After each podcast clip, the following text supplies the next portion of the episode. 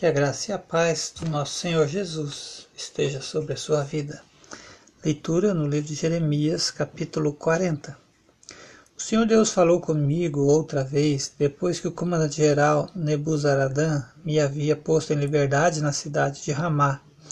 Eu tinha sido acorrentado junto com todo o povo de Jerusalém e de Judá, que estava sendo levado como prisioneiro para a Babilônia. O comandante-geral me chamou de lado e disse: o Senhor, seu Deus, ameaçou destruir esta terra e agora fez o que tinha dito. Tudo isso aconteceu porque o seu povo pecou contra o Senhor e não lhe obedeceu. Agora estou tirando as correntes dos seus pulsos e pondo você em liberdade. Se quiser vir comigo para a Babilônia, venha, e eu cuidarei bem de você. Mas se não quiser, não venha, você pode ficar em qualquer lugar deste país. Vá para onde quiser e achar melhor. Mas como eu estava demorando a me decidir, Nebuzaradã me disse: Volte e fique com Gedalias, filho de Aicã e neto de Safã, o rei da Babilônia. Colocou Gedalias, Gedalias como governador das cidades de Judá. Você pode ficar com ele, viver no meio do povo, ou então ir para onde achar melhor. Nebuzaradã me deu mantimentos e um presente e deixou que eu fosse embora. Então fui e fiquei com Gedalias em Mispa, e ali passei a viver no meio do povo que tinha ficado na terra de Judá. Alguns oficiais de Judá e os seus soldados que estavam no campo não haviam se entregado. Eles ouviram falar que o rei da Babilônia tinha posto Gedalias, filho de Aicã, como governador do país e como responsável por todos aqueles que não haviam sido levados como prisioneiros para a Babilônia.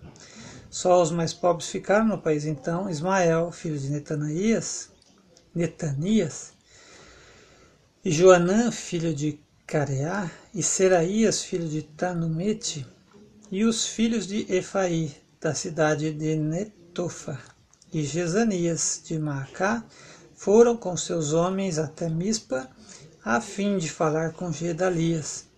E Gedalias lhes disse: Eu dou a minha palavra que vocês não precisam ter medo de serem dominados pelos babilônios. Fiquem morando nesta terra, trabalhem para o rei da Babilônia, e tudo correrá bem para vocês.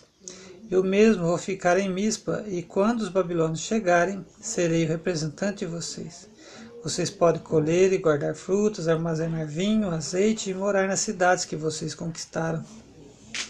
Da mesma forma, todos os judeus que estavam em Moabe, Amon, Edom e outros países ouviram dizer que o rei da Babilônia tinha deixado que alguns judeus ficassem vivendo em Judá.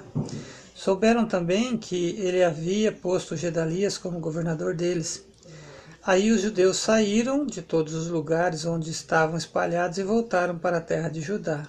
Eles foram até Mispá, onde vivia Gedalias, e fizeram muito vinho e colheram muitas frutas.